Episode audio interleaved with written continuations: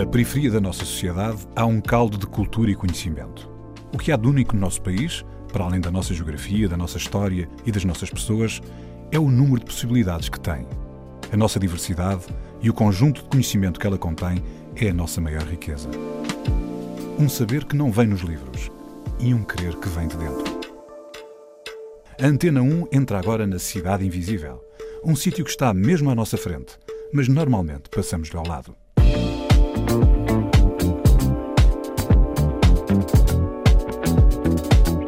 E a pergunta mais frequente que eu fazia era porquê que todos os que vivem onde eu vivo são, são de raça negra? E, e todos os que vivem no, no, no, nos outros bairros não são.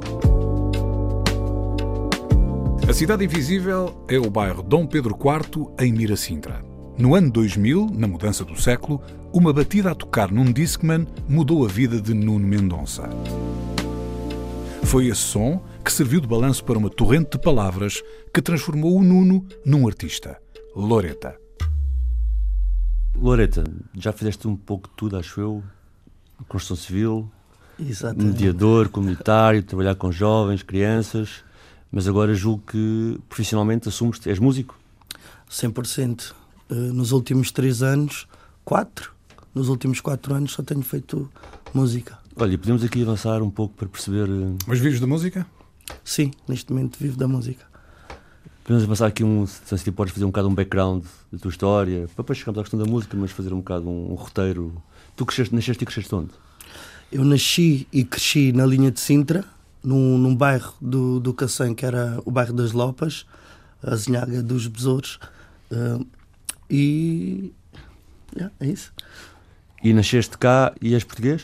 Não, não sou português. Porquê? Mas nasceste cá? Nasci cá em, em Lisboa. Eu, eu não sou português neste momento por opção, mas no- na altura quando eu nasci eh, estava em vigor a lei do sangue e não a lei do território. Portanto, todos os descendentes de africanos ou whatever não tinham direito à nacionalidade ante- antes de terem os 18 anos. E diz-me uma coisa, eh, esse é um assunto que nós já explorámos aqui várias vezes, nomeadamente se quiserem ouvir o programa do Nuno Furtado, fala bastante sobre isso, também o do, o do Eugénio, do Muxu. Mas normalmente aqui, na Cidade Invisível, temos falado de vários territórios, vários bairros, normalmente aqueles de Lisboa são mais conhecidos. Como é que era isso de ser criançada no Cotelo, Yeah. Uh, na linha Sintra, mais afastado de Lisboa? Agora, agora que eu já tenho experiência, a experiência de ter ido para Cabo Verde, era um bocado de Cabo Verde aqui em Portugal. Era como se fosse uma, uma décima primeira ilha de Cabo Verde. A, a minha infância, eu, eu vi tudo o que tu vês num bairro normal da cidade da praia. Vês as mulheres a prepararem o milho para a cachupa, vês eh, as crianças a brincarem, eh, só se falava crioulo. Eu só aprendi a falar português quando fui para a creche, por exemplo. Eh, as condições eram precárias, mas eu não conhecia melhor. E foi uma infância bastante rica. Mas como é, que tu, como é que tu vias o mundo à tua volta? Porque, eh, de facto, isto não era uma ilha de Cabo Verde, não é? É. Como é que era tudo à tua volta? Tu tinhas alguma visão do que acontecia à tua volta? Eu, eu era isolado o suficiente para não perceber que eu vivia numa situação precária, pelo menos até os meus 5 anos. Só depois é que me apercebi que havia um mundo para além do bairro. E como é que foi? Lembras-te disso? Lembro-me, E foi, como, é que foi? como é que foi? foi estranho. Foi. eh, eu, eu ficava a imaginar como é que será que essas pessoas vivem e porquê que nós vivemos aqui e eles vivem ali. E, e a, e a pergunta mais frequente que eu fazia era porquê que todos os que vivem onde eu vivo são, são de raça negra? Oh, e, e todos os que vivem no, no- no- nos outros bairros não são. Eu que ficava é a pensar nisso. Mas o que é que tu pensavas? Fazias a pergunta, mas chegavas a alguma conclusão? Não, ficava só pelas perguntas. Né? Ficava a pensar, mas porquê? Tipo, porquê que todos isso? Mas os. chegaste a fazer essa pergunta a alguém? Não. Mas eu pensava nisso constantemente, principalmente no, no caminho entre casa, escola, escola, casa. Ficava a pensar, então, mas porquê que eu moro ali no bairro? Porquê que eles moram aqui? Qual é que será a diferença? Porquê que os meus pais não conseguem vir morar para aqui? Será que não podemos? Ficava com essas questões. E na escola eh, era multirracial? Ah, No início, na, na primária, ah, não era nada multirracial, só haviam dois ou três rapazes eh, pretos. Mas depois, na secundária, já era bastante multirracial. E a escola era onde?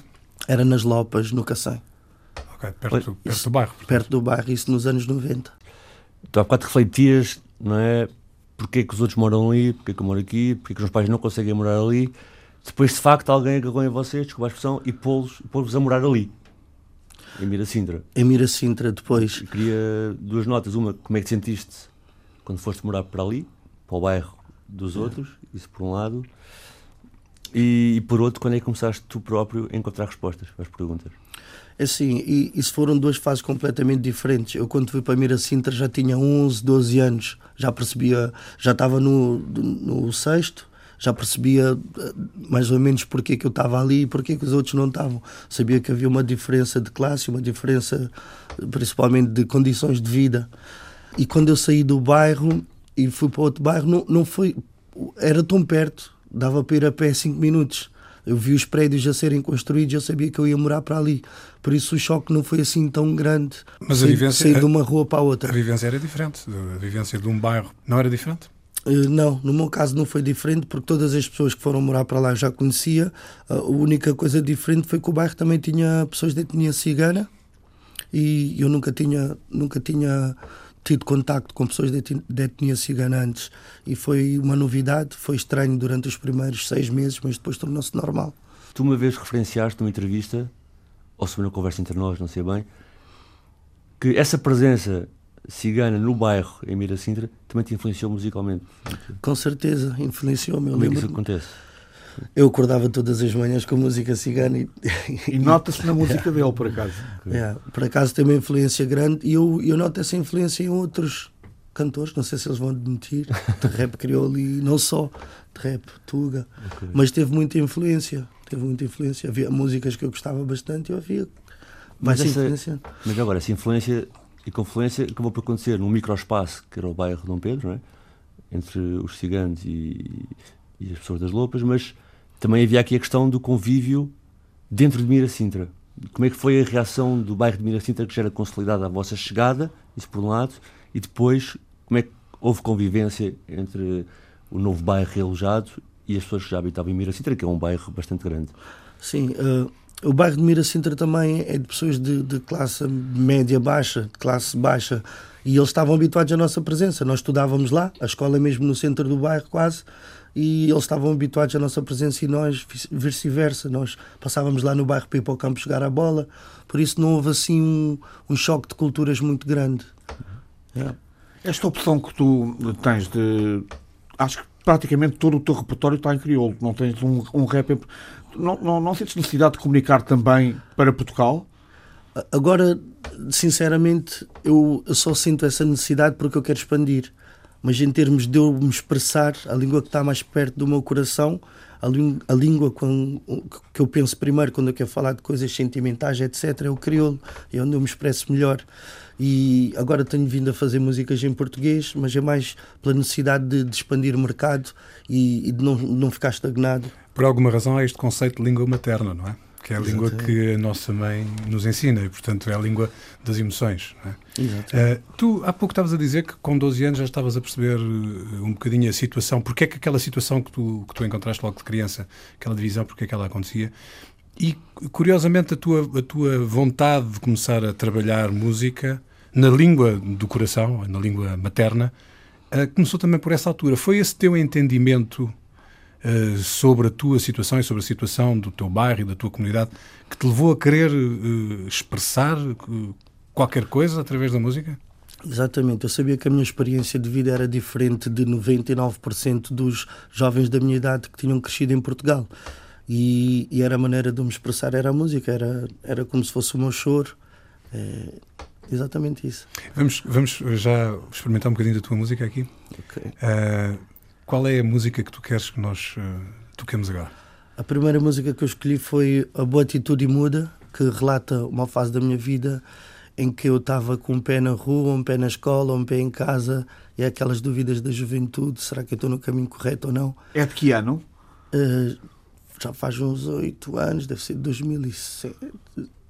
Em que fase é que estavas da tua vida nessa altura? Estavas uh, com que idade? Tinha, tinha para os meus 20, tinha para os meus 20 anos. Boa atitude muda, Loreta.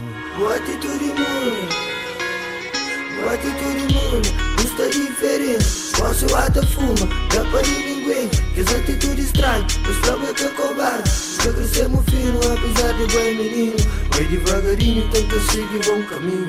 Tenta criar faixa, merda que me Merdas de passado, só você quer tapar-se Carta de tribunas de crime que te esqueci. E a minha frase só pra morrer me merece. Minha atitude nula, nunca sabe amar. Isso sei que conquiste, perdi meio mar Não vai enlouquece que larga vício, mas é que tá largando O que me está triste, a que te Sabe, xingue vai andando Sabe, xingue vai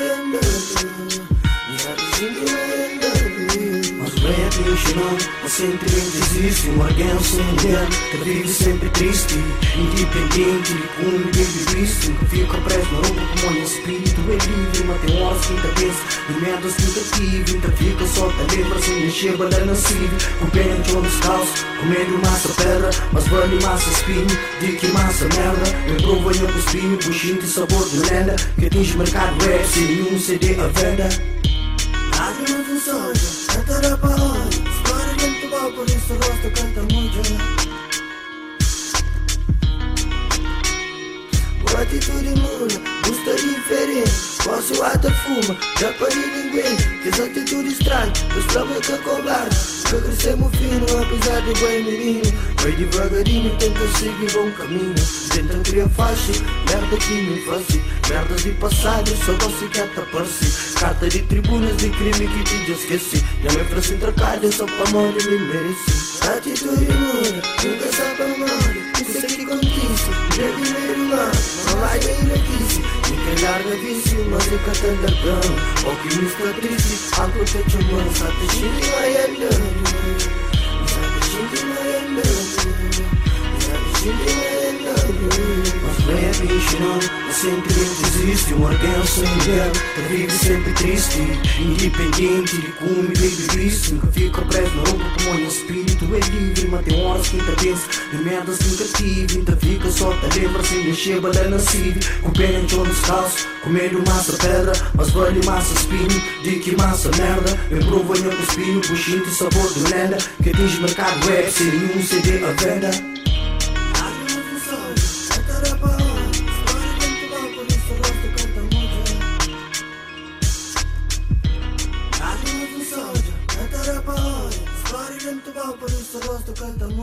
Boa atitude e muda, Loreta. A Cidade Invisível está hoje com Nuno Mendonça, do bairro de Miracintra. Nuno, estávamos a falar do começo da tua vontade de cantar aos 12 anos. Eh, Como é que, como é que tu conseguiste pôr isso na prática? Por acaso tenho aqui uma, vou, uma breaking news. Uma breaking news. A primeira vez que eu gravei, mesmo meter a minha voz em cima de um beat para eu poder ouvir de volta em MP3 ou whatever, foi o António que me gravou. Não é, mas não fui só eu. O António e o, e o primeiro G, Jorginho, que era a- uma das minhas grandes referências. Portanto, o António é o teu Júlio Isidro, é isso? Não, obrigado.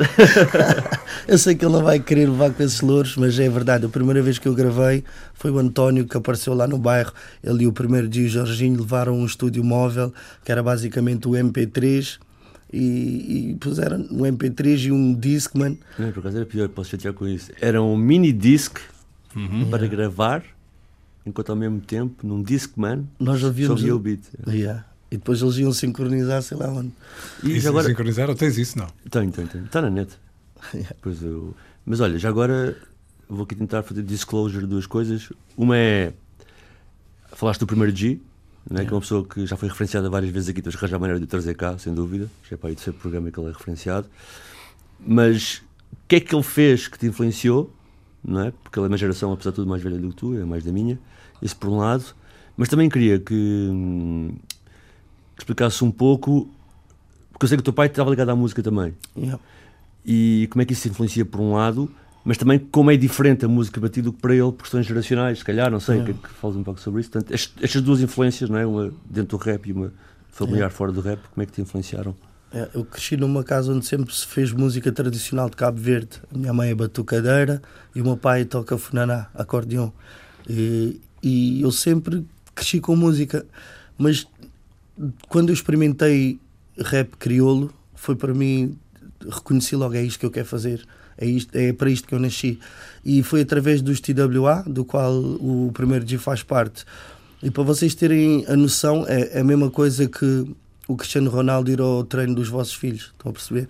O, o primeiro G para mim era o Cristiano Ronaldo e ele apareceu no bairro e foi falar comigo e pôs-me a gravar. A partir daí a minha confiança bateu no teto e eu pensei, ah, eu vou conseguir. Posso tentar dar aqui uma visualização que as pessoas hoje em dia, as mais novas, não compreendem. Mas estou a falar de uma altura que não havia nem redes sociais, nem internet, né? nem havia laptops disponíveis de tal maneira que o aparato era com o disco, com o mini disco, e portanto as pessoas não se conheciam cara a cara.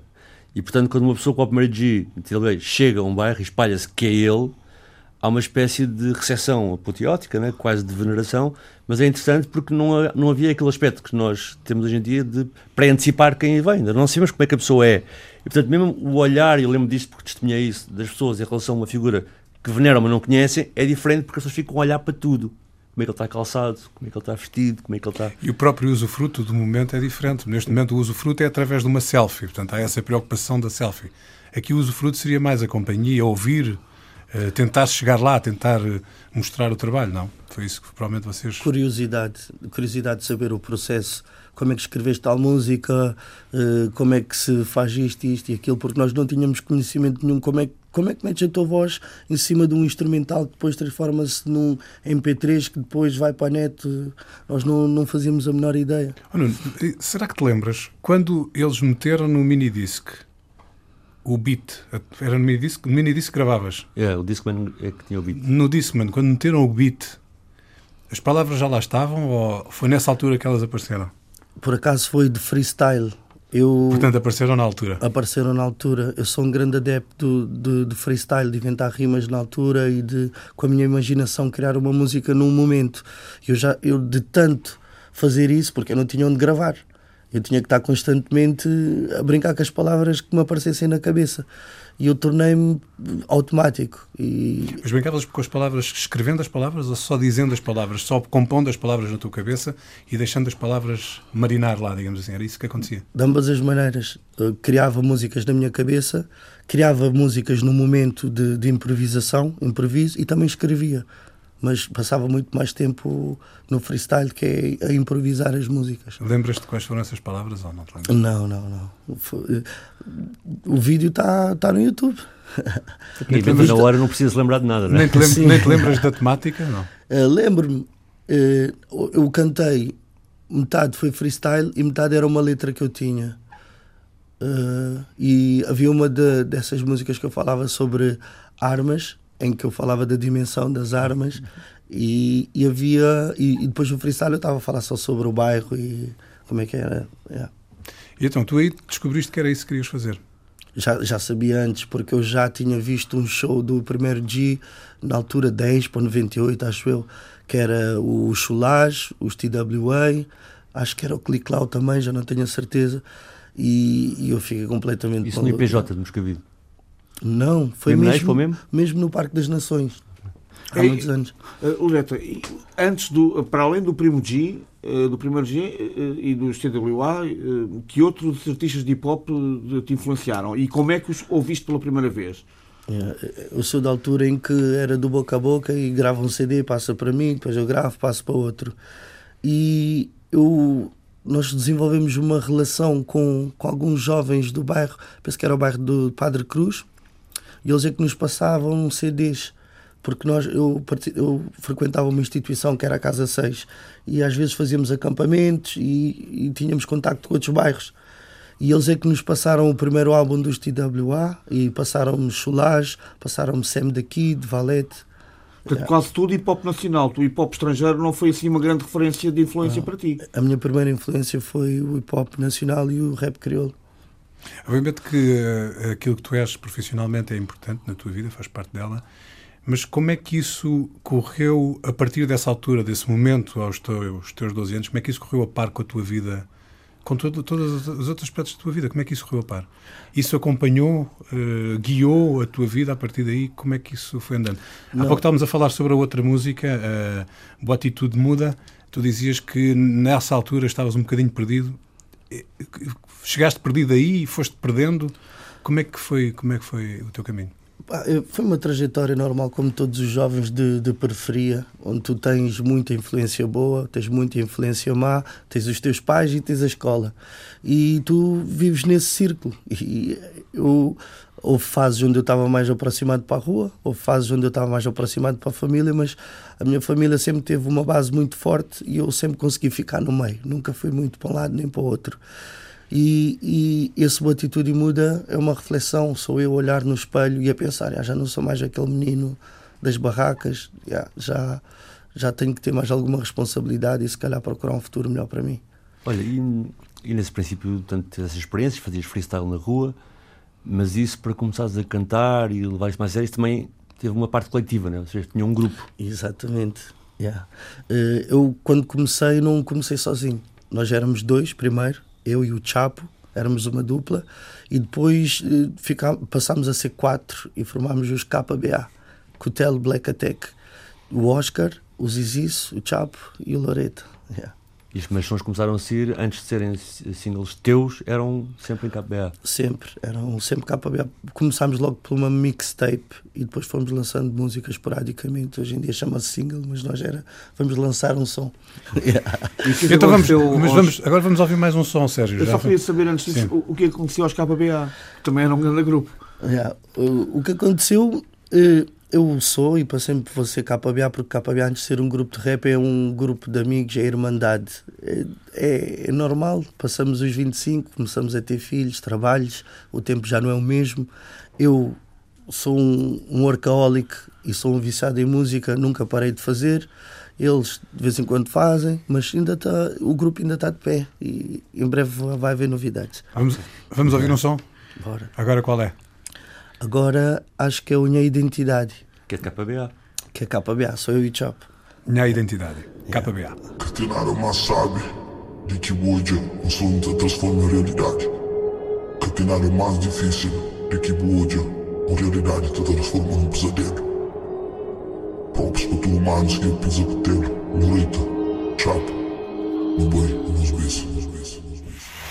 Para na frente e bufla, por favor Será que é bom que vigilora? Coração triste, um alma aberto Para tudo alguém que tem espírito cinzento anda chora, me ignora Por sempre nunca mais porque até te Andrés Primeira vez que me molhei à frente yeah. Mete a voz mais baixa Gosto de fama de Jerome, nada vale a sério Nem nisso cena estava sabe, rosto é mistério. Longe de quem que tem gana pôr no cemitério. Inveja maior arma de quem que quer ter talento Forte gana, racha em peito, é lá dentro Meu pensamento é colorido na dia cinzento. Querer num mundo poluído, tijolo com cimento. Chapa sata fazer ruído, barulho bento. Som de pobreza é tão fodido, barulhos de gueto. Dentro barraca tem um menino preto, cor preto. Mergulhado nesse pensamento. Sem aparelho é beatbox sem nenhum instrumento. Nunca me de rádio para desfrutar de que é bom momento. Lá quem transforma em freestyle não um monumento. Esse que sabe quem caminha mas querer a opinião. Ser filho chave de cada dia nasce sendo stone Pancadaria não resposta para qualquer questão. Quem que mística cresce sabe quem que tem razão Reza só para bocas férias sem religião. Linha entre mal e sabe, em minha região. Preto está passa despercebido dentro do multidão Mas é que ele vira o que quer ser patrão? Vou interputo, vou ser homem, anos na prisão. Esse polo cunho, esqueci nome, vou crescer dom Mas ó chega dentro zona, flama homem chiga Rachos que sata por bobar, é carne que mastiga. Cubim de droga para chamar, é babi tem investiga. Paga mensagens que eu mando e eu na liga. Mais importante de que tudo, jogo que o sata Lida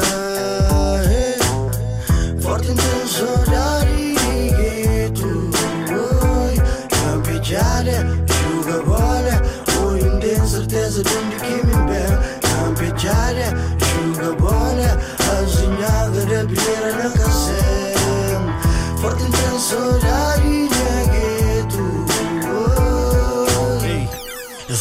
Nos barracas, você não está na prédio, minha rotina em si. Sobra só um moço, um voz, um doce, três quartos, um moço, um quarto, um cama e um guarda-fato. Um foto antigo prendado nesse porta-retrato. Talvez foto de um amigo de cana ou matado. Um rádio antigo engostado na canto parede. Com o cor cinzento, desgastado, leitor de cacete. É bom para lembrar tropas que gostam que está presente. Tapor corre, fita na vida vida de repente. Oscar deu um dica, bonito entende. Futuro quatro vive é passado do presente. Sem perspectivas para o futuro, estás sentado na cama. Mesmo destino para nós tudo, mesmo panorama. Nigga, nunca te engana para do resto fama. Loura, alguns te ama, outros te difama. Para na frente o flam, por favor. Nigga, tristeza, mora. Pobreza existe, está sempre perto de tudo. Alguém que conclui esse projeto. Tem que ir estoura, big loura. Minha origem está na paredes de gueto. Primeiro vez que me manjava na frente. Yeah. Minha putas dão um dica, fazem gente grande. Esse flama bife em cima um boomerang. Sempre que bota lá, cê tá volta para o gangue. Gosto de de homem, tem a versão também. Ainda mais sabe, você sabe, mas love é boomerang. Rock bota lança, tá volta para o gangue. Forte intenso, horário de gueto. Oi, Campegiare, juga bola. Oi, não tem certeza de onde que me bem. Campegiare, juga bola. Azinhaga da primeira na casa. Forte intenso, horário de gueto. Cidade Invisível está com Nuno Mendonça, do bairro de Miracintra. Ouvimos a Loreta com KBA, Nha Identidade. Oh, Nuno, tu há pouco estavas eh, a falar sobre a questão, logo no início da conversa, falámos sobre a questão de tu seres cabo-verdiano e houve uma altura que pudeste decidir se eras cabo-verdiano ou português e decidiste ser cabo-verdiano. Exatamente. Esta, isto fez parte da busca da tua identidade, que tu se calhar falas também nesta música, fez parte... Exatamente. É- Essa música, basicamente, eu estou a falar das minhas raízes, do bairro onde eu cresci e das saudades que eu tinha, da, da infância que eu tive. Fala um pouco disso. Fala da pobreza, fala das coisas boas e das coisas más. E, e sim, eu, aos 18 anos, eu tive a possibilidade de me tornar um cidadão português, mas optei, contra a vontade dos meus pais e dos meus irmãos, por continuar com a nacionalidade cabo-verdiana até hoje. Já tinhas ido a Cabo Verde muitas vezes, quando fizer, fizer, tiveste essa opção? Não, ainda não tinha ido, nenhuma. E agora, e agora que já foste? Agora já fui. Como é que é a tua terra? É, é muito melhor do que aquilo que eu pensava, é muito melhor do que aquilo do- que me era vendido. Eh, as pessoas de lá são completamente diferentes dos cabo-verdianos de cá, como eu, que sou um cabo-verdiano de cá. Tu lá és Tuga. Eu lá sou Tuga. eu sou um sem terra. Cá sou cabo-verdiano, lá sou Tuga. Eh, As pessoas são muito mais humildes, muito mais tranquilas, não, não, não lidam com tanto stress diariamente. Os jovens que aqui, cabo-verdianos, são conhecidos por serem rebeldes, etc., lá são completamente diferentes, são muito interessados, interessam-se muito por política, cultura. É completamente diferente daquilo que nos foi vendido durante esses anos todos. Mas olha, já, já vamos a Cabo Verde, acho que vai ser importante para falar sobre a tua história enquanto músico, não é? Mas ainda aqui um bocado nesta cronologia, quando é que tu sentiste que isso de cantares, portanto, começaste sozinho, freestyle, KBA, quando é que sentiste que isso, independentemente de estás afastado de instituições e de afastados do mercado musical, quando é que tu sentiste que a tua música fluía para além das fronteiras que tu previas e que podia ter realmente condições para teres público suficiente para poderes transformar isso numa profissão para ti? Yeah, foi num dia muito específico. Eu consigo me lembrar desse dia como hoje. Foi quando eu fui cantar pela primeira vez no- no- nas festas do Val. Yeah, esse foi um concerto onde eu estava lá, não sei quantas pessoas estavam lá. Onde é que são as festas do Val? No Val da Moreira? Val da Moreira. E, e eu cantei essa música, o Atitude e Muda. E a recepção do público foi tipo estrondosa. E foi a primeira vez que eu recebi cachê por cantar.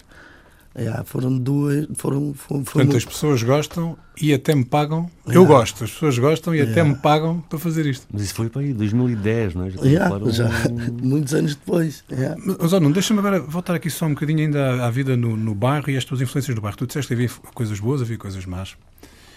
E, e há pouco falaste do teu freestyle, naquela primeira vez que tiveste a oportunidade, falaste uma coisa de armas. Há uns videoclipes teus no YouTube onde há armas, uma rapariga que anda com umas armas e, e tudo isso. As armas eram importantes ou foram importantes na tua vida? Faziam parte do vosso circuito ou era só um imaginário que, Era, no, no fundo, não era nada de concreto, nem real, era só. era metafórico. Por exemplo, eh, eu estava a falar de calibres, de armas, como se fosse o calibre de pessoas. Era metafórico, como se usa no, no rap. Ah, tu és fraco, eu sou forte, eu sou uma bazuca, tu és uma pistolinha, por exemplo, isso. é metafórico. E, e tens um, às vezes uh, acusado, no bom sentido, é. depende de, quem acusa, não é? Mas de ir para além das fronteiras do rap crioulo.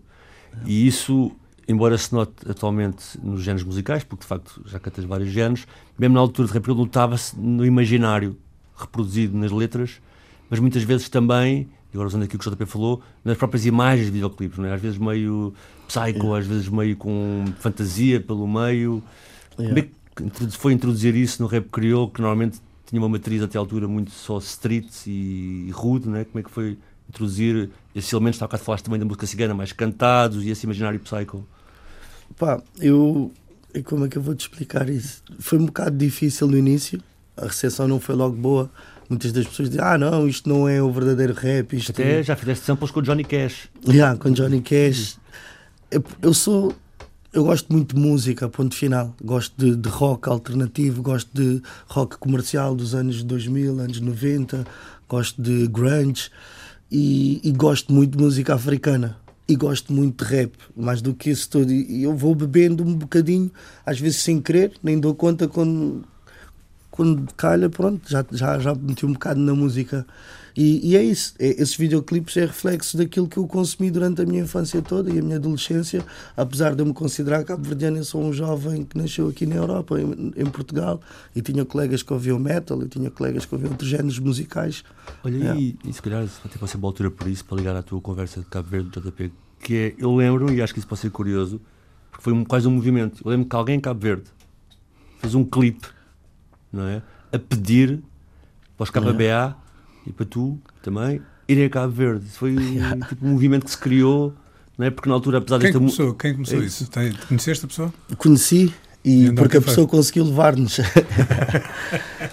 um grupo de jovens da cidade da Praia, que eram cerca de 15, eles fizeram uma espécie de, de pedição, nem era uma pedição, andaram à procura de angariar fundos e recursos para levar os KBA a Cabo Verde, porque era uh, o grupo de rap preferido deles.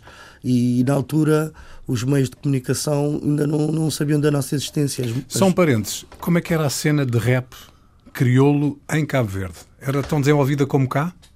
Era diferente. Ah, as influências eram mais americanas e as nossas influências eram mais bairristas de vivência portuguesa.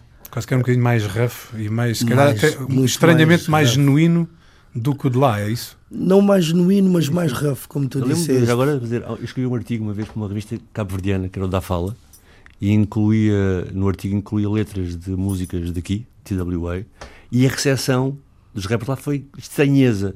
que é isto de falar em gueto e violência com a polícia e racismo? Era tipo, mas que conteúdos são estes, não é? é. E o que o Loura está a contar agora, que acho que é, é, curioso por isso, foi o momento em que começa a ver YouTube, em que as músicas começam a passar as fronteiras uhum. e serem apanhadas em Cabo Verde, então há este peditório em forma de vídeo no YouTube yeah. para que eles fossem. Portanto, era um grupo de 15 ou mais. E, então, tu, e depois? E, e, e, eles conseguiram, falaram com um jovem que, era o, que é o Alberto Koenig, um jovem muito influente na cidade da Praia, o, e eles conseguiram falar com eh, patrocinadores e organizadores de eventos e, e, lá fomos nós para Cabo Verde Vocês pela foram primeira muito vez. caros? Foram muito caros ou não? Não. Fizeram um bom preço? Fomos baratinhos. foram quatro por preço de um. Foi a primeira vez que todos tinham ido a Cabo Verde? Diz? Foi a primeira vez que todos tinham ido a Cabo, foram a Cabo Verde? Foi a primeira vez que, que eles três tinham ido, mas foi a segunda vez que eu, que eu fui. Okay. Yeah. Foi o teu primeiro concerto em Cabo Verde? Sim. Esta música que tu sugeriste a seguir não tem nada a ver com isso. Não. Mas chama-se O Meu Primeiro. Sim. Essa, é sobre quê? Essa música é sobre o meu primeiro beijo. não tem nada a ver. Portanto... Só para vocês verem como é que é o meu mundo. Eu navego por as, todos os mares. É. E é em português esta música. Então é uma música a falar para o coração. O meu primeiro beijo, é. Loreta. Ah, obrigado. Dama mais linda da escola, prende o cabelo, camala, discute, eu tento acalmá-la, queres que eu te ajude, camala? E foi assim que eu conheci a Tuca. Entrou na escola com atitude, até parecia Zuca. Era um mulato e não falava crioulo, não dava bola, mas desce, eu marcava golo. Tinha um 33-10 e eu sem cash para comprar um tijolo. Entrou no segundo período, eu ainda era um puto. Ela tinha a minha idade, mas era cursa bruto. Meu primo também ficou punk e pediu para eu dar a dica. Diz que eu gosto dela só para ver como ela fica.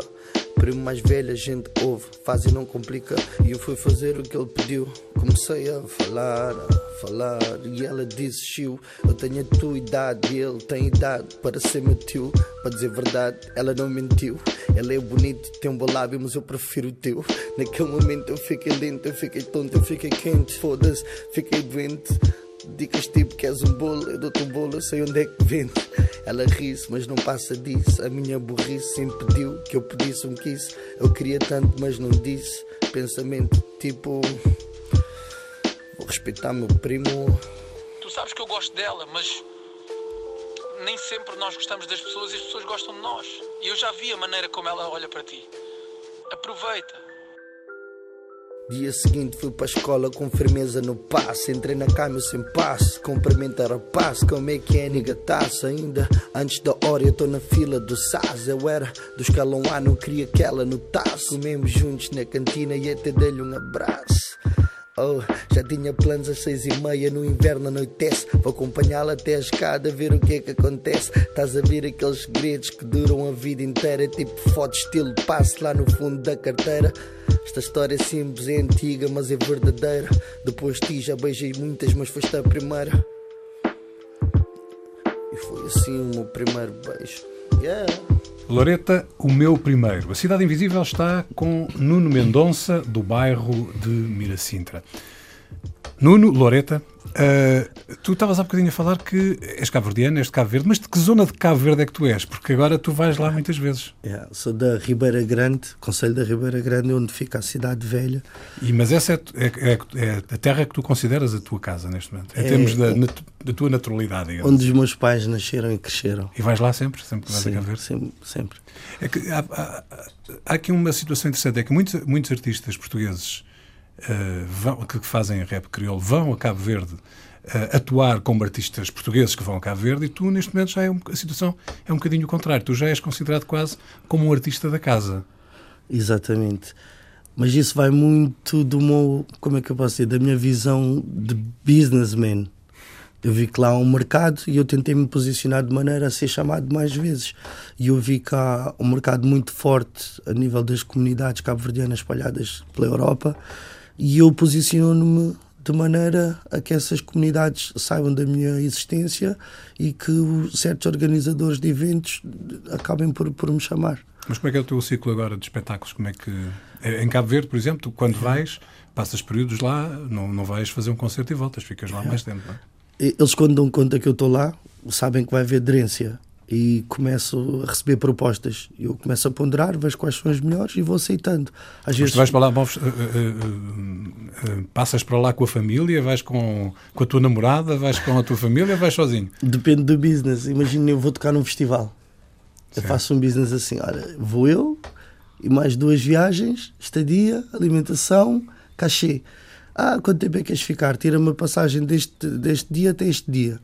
E, e depois vou, a partir estás à aventura, vais andando. É tipo lá, turismo, aparecer... turismo de espetáculo. Exatamente. Businessman. Vai aparecendo propostas, eu vou ponderando. Ah, apetece-me descansar. Apetece Deixa-me perguntar uma coisa sobre isso, porque aquilo que me parece é. Estás a fazer aqui é uma decisão ponderada por ti, não é? A nível de negócio, ponderada também por gostas de lá estar, como é evidente. Faço questão. Mas aquilo que parece-me interessante neste, neste negócio do Nuno é que, e do que eu tenho assistido, é que tu lá és persona. Ou seja, enquanto, és vedeta, enquanto tu aqui yeah. podes ter concerto e tens, e também vais a Paris e vais com caixa e és, o que eu sinto pelo teu itinerário lá, não é? Não só o facto de quase não poder estar na rua sozinho, Exatamente. porque és uh, agarrado por toda a gente, ou, por exemplo, a questão de sempre estás lá, vais à rádio, dás ao, ao, luxo de se lhe ir à TV porque não te apetece, Exatamente. vais só marcar a posição num sítio, pessoas todas, portanto, mais do que estás lá com concertos, tem, há todo um mundo eu, mais completo de artista que acontece lá contigo e não aqui. Eu, eu lá posso-me considerar uma figura pública de, da comunidade cabo-verdiana, em todas as ilhas e, e, todos os meios, eles sabem da minha existência. E eu, eu vou participando na vida social de lá um bocadinho, quando me apetece. Isso atrai-te? Ou, ou, seja, se tivesse tido a oportunidade de ter o mesmo impacto cá, seria uh, diferente eventualmente? Ou... Eh, seria diferente. É porque é uma situação win-win.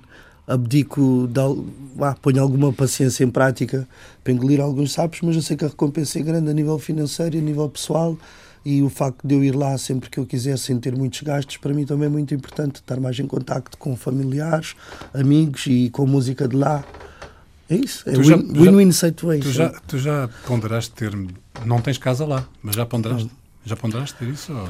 já várias vezes mas é mais complicado do que parece porque viver lá tu ficas um bocado isolado.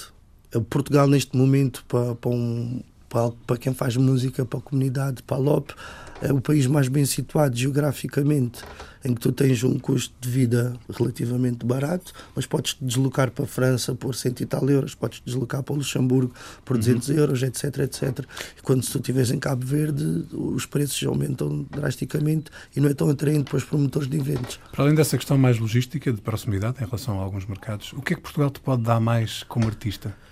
É isso. Eu, eu agora estou com planos de começar a fazer mais rap português. Sinto que tenho capacidade de, de, de mostrar algumas cartas e, e sempre tive essa vontade que foi-me um bocado impedida por por eu estar tão enraizado na cultura cabo-verdiana como se fosse uma espécie de traição. Ah, agora ele está a fazer música em português.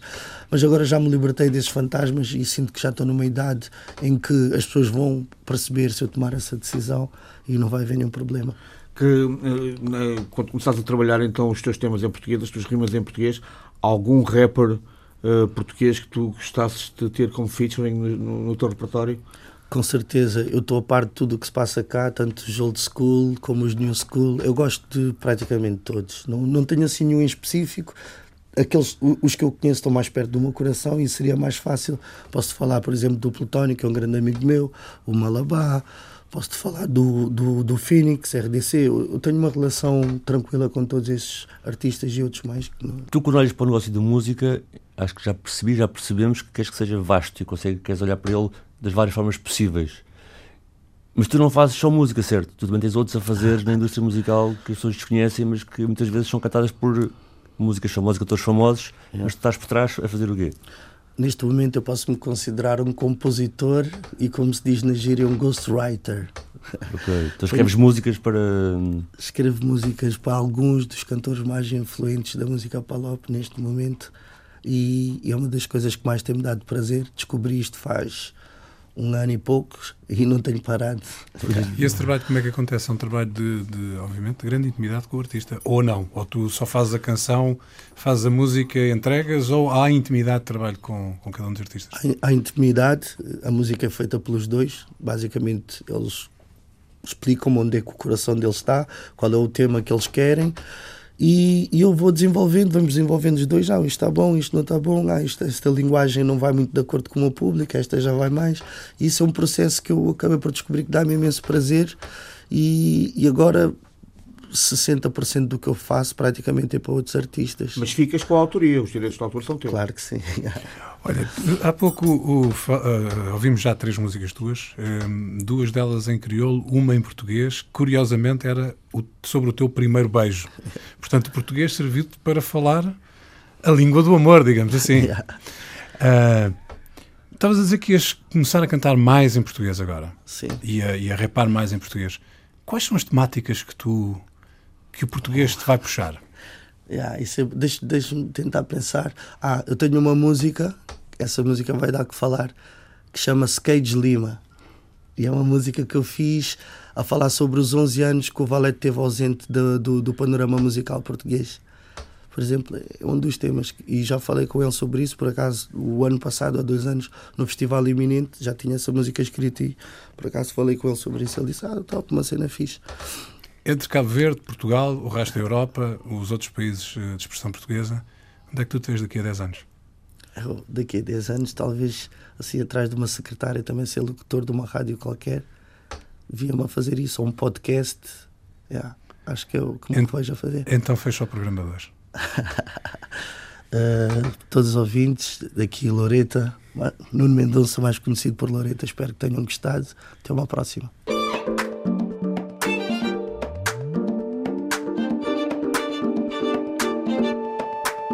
No ano 2000, na mudança do século, uma batida a tocar num Discman mudou a vida de Nuno Mendonça.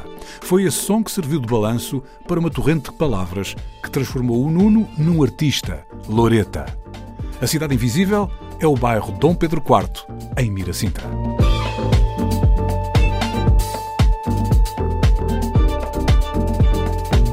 Cidade Invisível, um programa de António Brito Guterres, João Pedro Galveias e Sérgio Noronha, com produção de António Santos e concessão sonora de César Martins.